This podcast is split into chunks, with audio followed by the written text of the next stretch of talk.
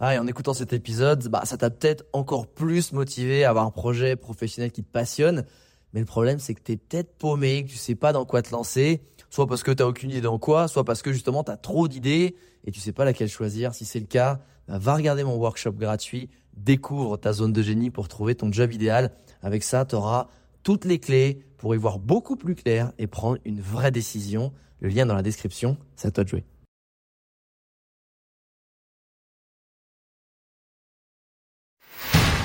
Bienvenue sur Les Entrepoteurs, le podcast à la cool où je te partage les conseils pratiques et concrets pour faire passer ton business au niveau supérieur ou transformer ta passion en métier dans une ambiance de pote entrepreneur.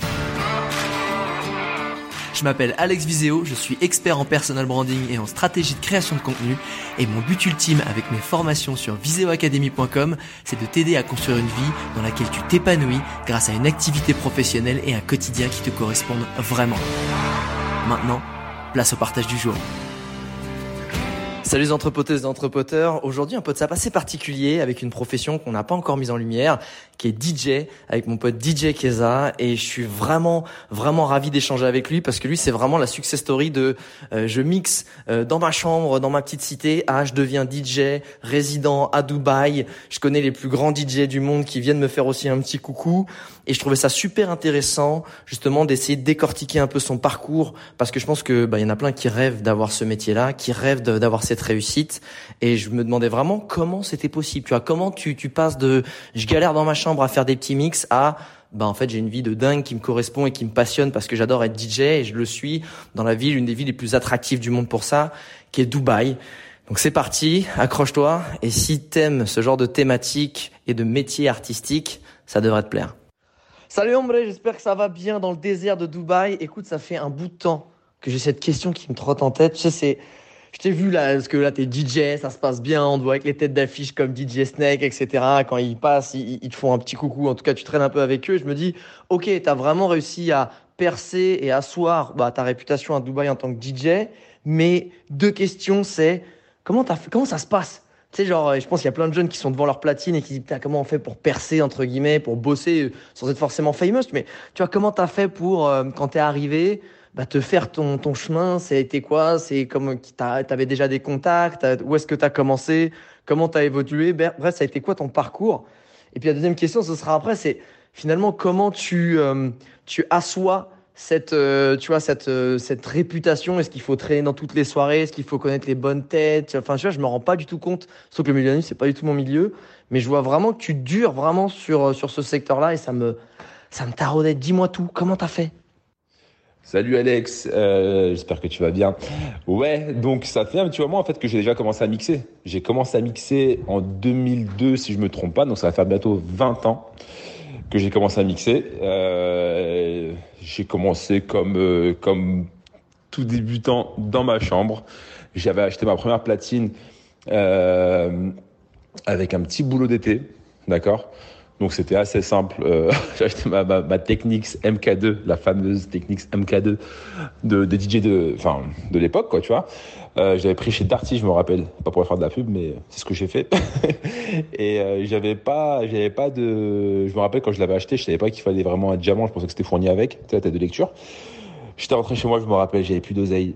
Et euh, je te raconte tout, hein, bref.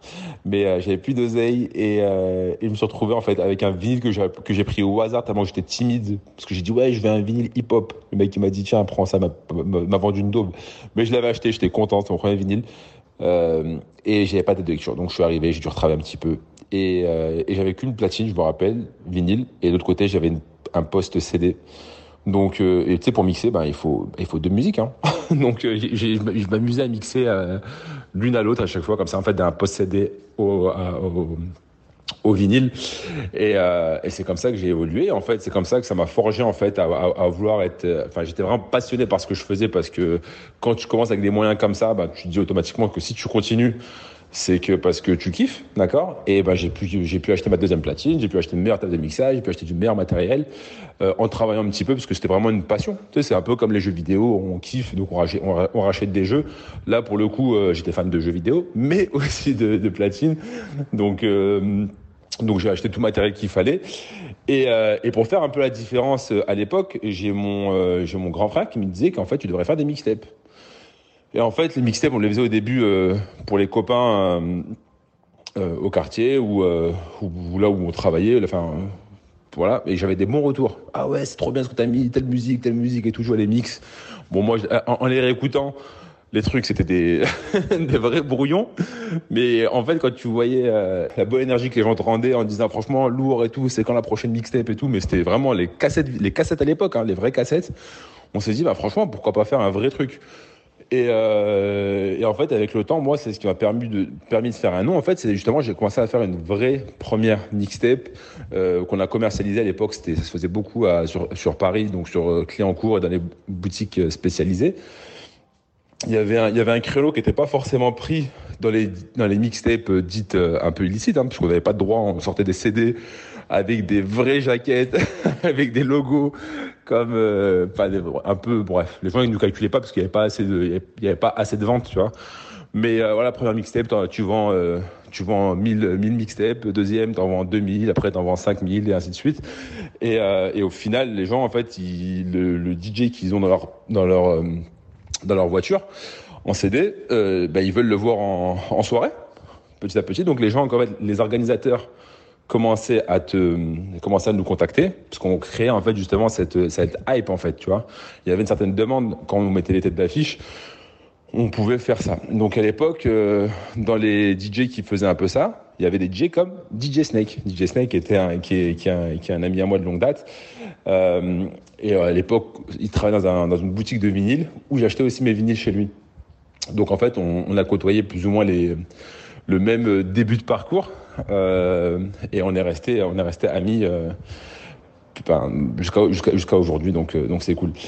Et euh, donc en fait, c'est ce qui a fait donc euh, plus ou moins le parcours et en fait d'opportunité en, opportunité. Moi, j'ai commencé à prendre ça vraiment sérieusement, le, DJing, pas que juste euh, des soirées, des booms d'anniversaire, mais plus tes premières soirées, ton premier cachet, t'es content et tout, tu vois. Donc à faire ça vraiment plus sérieusement. Et il y avait de plus en plus de demandes. Donc, euh, on a commencé un peu à voyager grâce à, grâce, grâce, grâce au mix. Hein. Donc, euh, au début, euh, les premières soirées sur Paris, après un peu en province, après tu pars un peu au Maghreb. Et, euh, après, j'ai eu l'occasion d'avoir un contrat en Chine en 2008 pour, pour l'ouverture d'un gros club. Euh, un gros club, enfin à Pékin, qui était designé. Je devais rester là-bas trois mois. J'ai fait quasiment trois ans. Donc euh, j'ai rencontré beaucoup de monde et c'était à l'époque de, des Jeux Olympiques, Pékin 2008. Donc j'ai rencontré beaucoup de monde euh, en, faisant ça. Euh, après ça, j'ai le, je suis venu à Dubaï. En fait, j'ai eu l'opportunité, eu l'opportunité de venir à Dubaï parce qu'on m'avait invité en guest. Parce que franchement, on continue à faire justement ces petites mixtapes, on continue à, à, faire la promo sur les réseaux sociaux euh, qui étaient euh, à l'époque Facebook. Je crois qu'il y avait quasiment que ça, Facebook, MySpace. C'était euh, un peu les, les, les, Twitter et tout. Voilà, on avait un blog.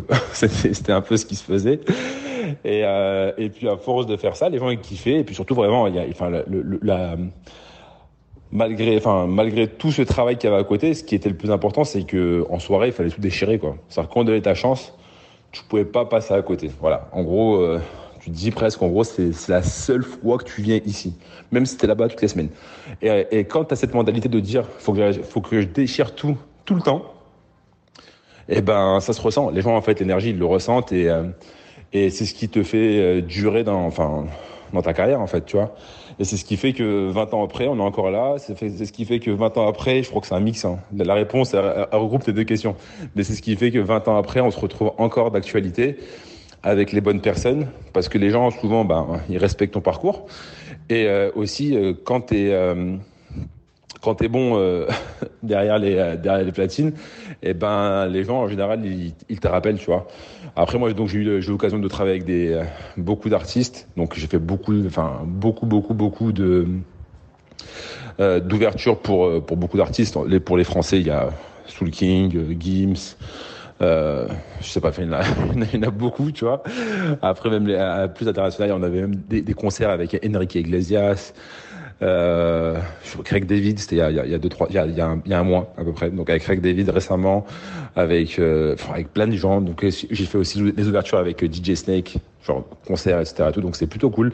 Et quand les gens donc quand les gens voient que tu peux gérer euh, ton set, peu importe euh, le, concert qu'on qu va te proposer, plus ou moins, eh ben, tu fais partie des gens ben, solides. Donc c'est comme ça qu'on te, qu'on qu te, te rappelle. Et si toi tu sais faire de ta solidité un atout marketing à côté, donc promouvoir ce que tu as fait, tu vois, eh ben les gens en fait, ils oublient pas souvent. Donc ils savent que, en fait, il y a beaucoup beaucoup de DJ.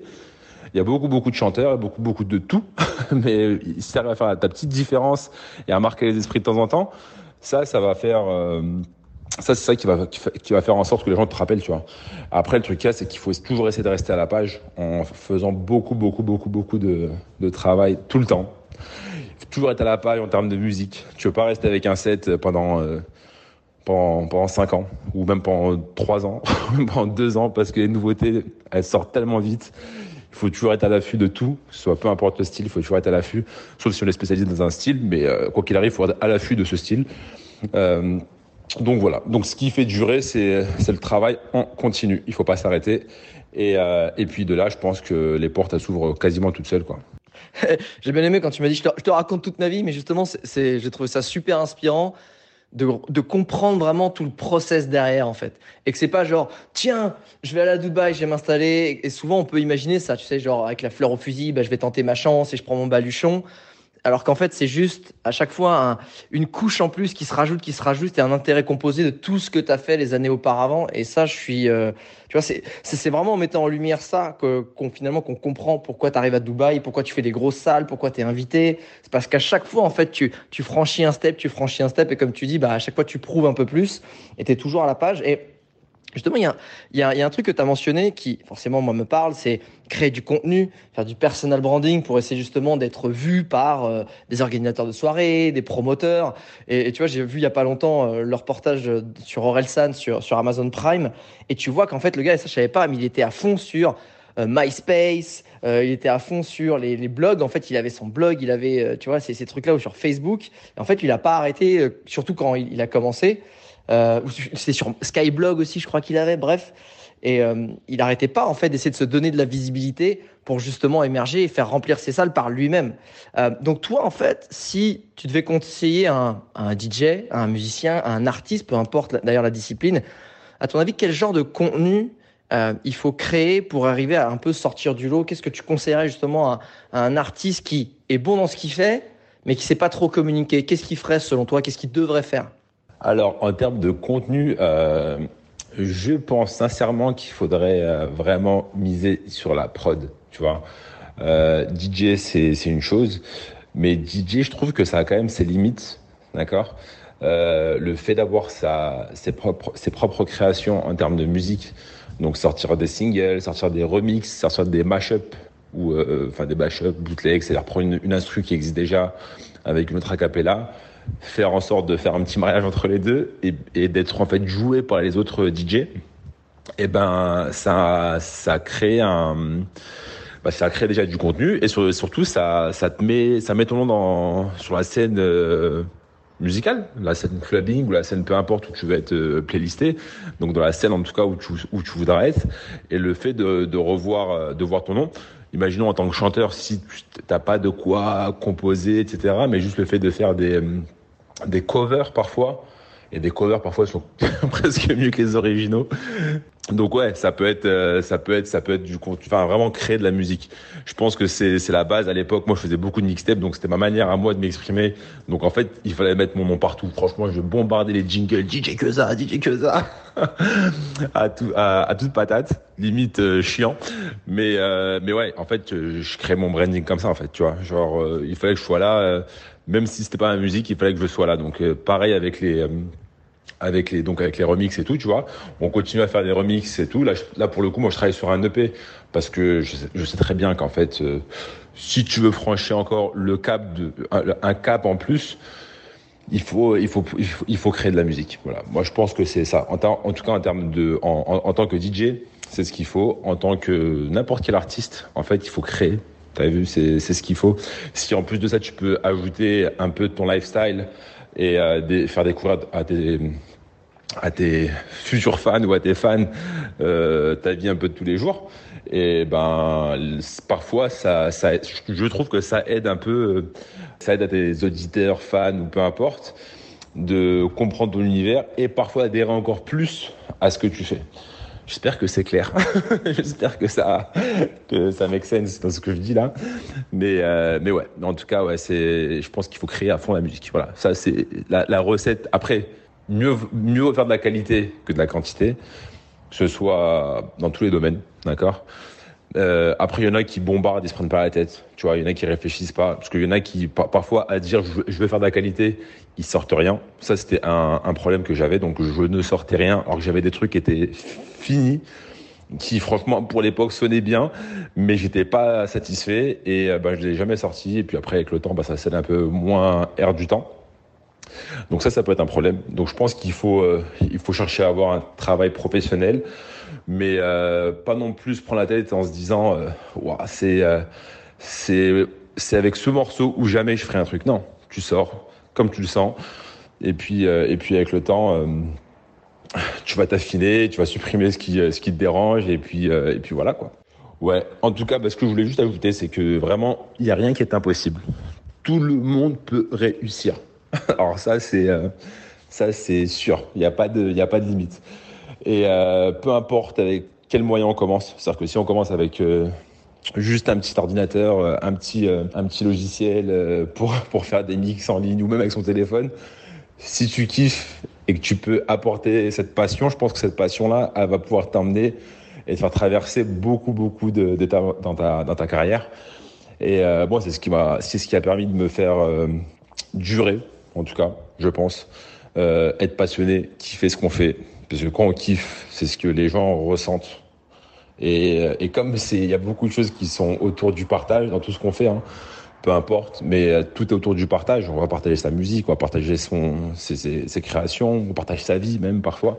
Donc euh, au final, en tout cas son lifestyle, on partage euh, toutes ces choses-là. Et donc je pense qu'il faut faire ça avec une certaine passion et pas être là en mode juste alimentaire même si parfois l'alimentaire peut créer une sorte de petite, euh, une petite rage en plus qui peut pousser euh, au-dessus des limites. Mais euh, ouais, je pense qu'il faut être passionné pour pouvoir durer longtemps et kiffer ce qu'on fait. Quand on kiffe pas, c'est moins cool. Donc à partir du moment que tu kiffes, franchement, et que tu es assidu dans ton travail et que tu puisses faire les bonnes choses, tu t'entraînes, tu donnes les moyens pour, pour te mettre au niveau si, si besoin, eh ben, il n'y a pas de limite. J'espère que ça, que ça va aider quelques-uns d'entre vous.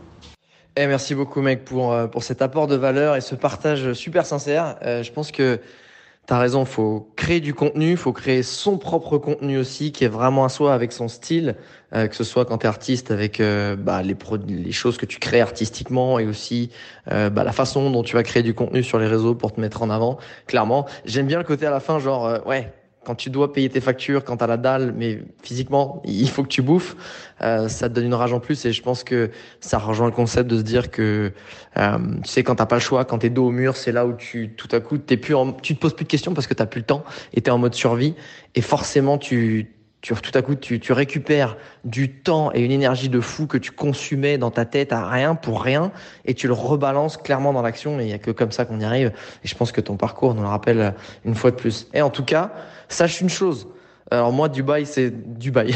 Dubaï, Dubaï, c'est clairement pas mon game. Tu le sais très bien, je pense. Mais tu es une. Mais en vrai, le truc c'est que euh, tu vois, j'ai pas de, j'ai un avis dessus sans y être allé. Et ça, c'est mal, tu vois. Et clairement, euh, sachant que t'es là-bas, c'est clairement une bonne raison pour moi d'aller venir euh, jeter un petit coup d'œil et de me faire vraiment un avis sur place. Donc je te tiendrai au courant si je passe dans le coin. Je viendrai évidemment assister à un de tes monumental DJ sets.